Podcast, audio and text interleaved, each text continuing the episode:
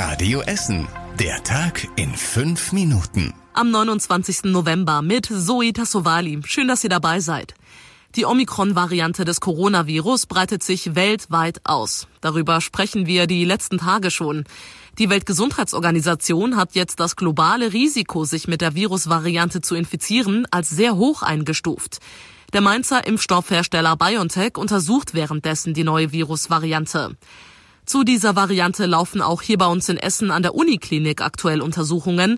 Dort liegen zwei Proben, die eventuell die neue Variante sein könnten. Das testet Ulf Dittmar mit seinem Team in Holsterhausen. Er hofft, dass es kommende Woche schon mehr Informationen zu dieser Variante geben wird. Ich denke mal, dass wir vor allen Dingen Informationen aus Südafrika kriegen werden. Die Kollegen sind da äh, sehr intensiv schon am Untersuchen und ich denke schon, dass wir in der nächsten Woche deutlich mehr Informationen zu dem Virus haben werden. Die Verdachtsfälle hier in Essen sind in Quarantäne und müssen davor erst auch 14 Tage bleiben, sagt die Stadt. Am Wochenende war bei einer normalen Probe auf das Coronavirus der Verdacht aufgetaucht, dass es sich schon um die neue Omikron-Variante handeln könnte. Die Corona-Zahlen bei uns in Essen haben unterdessen einen neuen Negativrekord erreicht. Aktuell haben mehr als 3000 Essener Corona. Das sind deutlich mehr als beim letzten Höchststand im September. Am häufigsten stecken sich aktuell Kinder und Jugendliche an. Außerdem müssen immer mehr Essener mit Corona ins Krankenhaus. Aktuell sind es 80 Fälle im Krankenhaus. Die Corona-Zahlen aus Essen findet ihr auf radioessen.de. Wegen der aktuellen Corona-Lage ist jetzt der Harzopfer Weihnachtsmarkt abgesagt worden.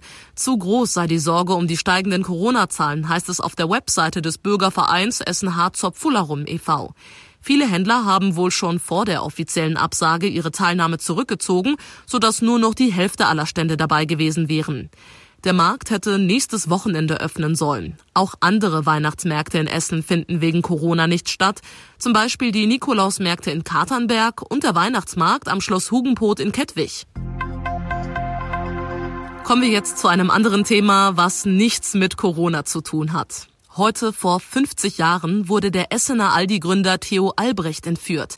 Er wurde damals mehr als zwei Wochen lang gefangen gehalten. Es war eines der spektakulärsten Verbrechen der deutschen Geschichte. Christian Banja hat mehr dazu. Die Entführung von Theo Albrecht hält damals ganz Deutschland in Atem. 17 Tage lang wird der Aldi-Gründer hinter einer Schrankwand in einer Anwaltskanzlei in Düsseldorf festgehalten. Dann zahlt die Familie Albrecht sieben Millionen Mark Lösegeld. Die beiden Entführer kommen nicht weit. Kurz darauf werden ein überschuldeter Anwalt und ein Kleinkrimineller festgenommen. Theo Albrecht will sein Lösegeld später als Betriebsausgaben von der Steuer absetzen, kommt damit aber nicht durch. Die Entführung war wohl der Grund, warum die Aldi-Brüder ihr ganzes Leben in Bredeney extrem zurückgezogen gelebt haben. Es gibt gute Nachrichten vom Weg am Pausmühlenbach in Borbeck. Der ist jetzt wieder freigegeben. Dort ist eine natürliche Stützwand für den Weg eingesetzt worden. Die besteht aus mehreren Baumstämmen. Dazwischen ist Boden, in dem sich bald Pflanzen ansiedeln sollen. Durch die Wurzeln dieser Pflanzen wird diese drei Meter hohe Stützwand noch stabiler. Der Weg musste abgestützt werden, weil immer wieder Teile davon abgebrochen sind. Der Paus Mühlenbach in Borbeck hatte immer wieder Teile des Weges unterspült. Und zum Schluss der Blick aufs Wetter. Heute Nacht ist es wechselnd bewölkt und gegen Morgen zieht wieder Regen auf. Die Temperaturen sinken auf rund zwei Grad. Die nächsten Nachrichten aus Essen gibt's hier bei Radio Essen dann wieder morgen früh zu hören, ab 6 Uhr wie immer.